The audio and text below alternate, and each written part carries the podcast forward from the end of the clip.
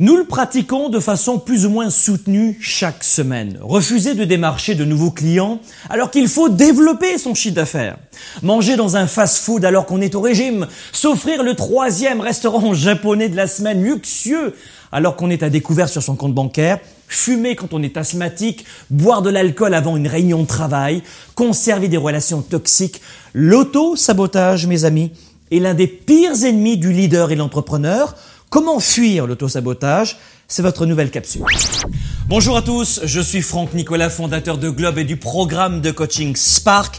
Bienvenue dans la capsule du mardi, le coaching qu'il vous faut pour vivre la vie et les affaires que vous aimez. Aujourd'hui, c'est Laurence qui nous écrit. Qu'est-ce qu'il nous écrit? Bonjour Franck, récemment j'ai rencontré quelqu'un qui cherche un directeur de marketing pour une compagnie prestigieuse à Toronto. C'était un poste très intéressant mais je viens de dire non par crainte de ne pas être à la hauteur et comme souvent je le regrette, que puis-je faire pour changer? Laurence, vous avez été repéré par un chasseur de tête pour une entreprise prestigieuse. Il vous demande de le rencontrer parce qu'il estime qu'en vous lisant, en lisant vos références, que vous seriez une excellente candidate pour ce poste qui va s'ouvrir. Mais vous dites que vous n'avez pas les compétences nécessaires, puis vous déclinez l'offre, même si c'est un emploi dont vous rêvez absolument.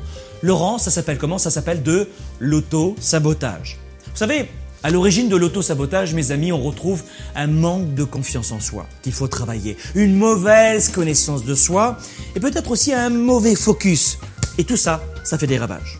Ce type de comportement est une entrave à notre liberté de leader. Donc écoutez bien cette capsule. Rapidement, qu'est-ce qu'il faut faire pour se débarrasser de ce comportement négatif? Voici maintenant pour vous trois principales clés.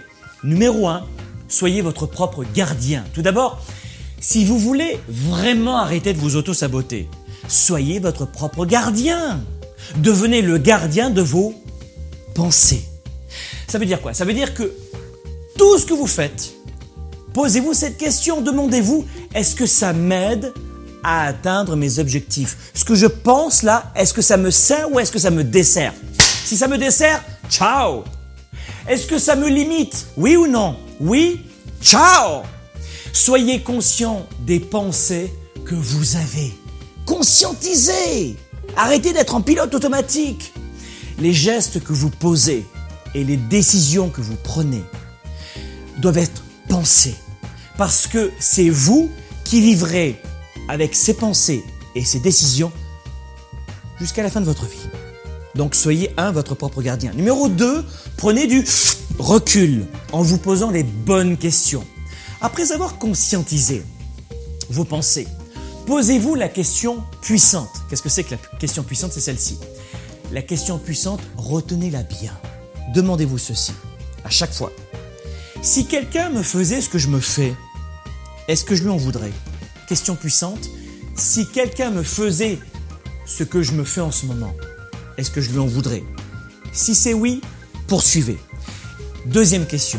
Est-ce que ce comportement me rapproche de mes rêves ou à l'inverse? Et troisième question.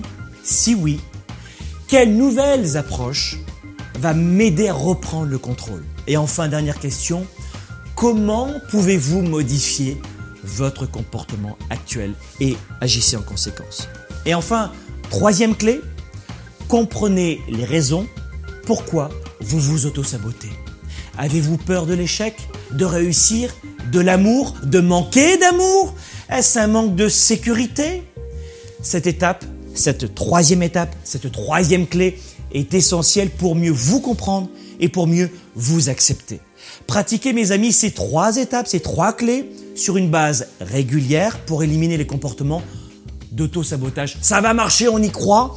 Leader et entrepreneur, vos enjeux sont si importants que je vous recommande de faire appel à un coach qui va vous aider à transformer vos défis en opportunités. Vous avez le sentiment que mieux gérer votre temps et que mieux gérer votre productivité sont une priorité pour vous? Euh, une priorité de développement d'affaires et de carrière, comment mieux gérer son temps. Retrouvez-moi dans le prochain webinaire live intitulé Le temps, c'est de l'argent. 90 minutes de formation et d'outils en direct avec moi. Et à la fin du webinaire, je répondrai en live toujours à vos questions. Retrouvez-moi pour le webinaire Le temps, c'est de l'argent. Inscription ci-dessous. Vous avez aimé comme d'habitude cette vidéo, eh bien abonnez-vous à notre chaîne YouTube et partagez cette capsule avec vos amis sur, et vos relations sur Facebook, Twitter, LinkedIn.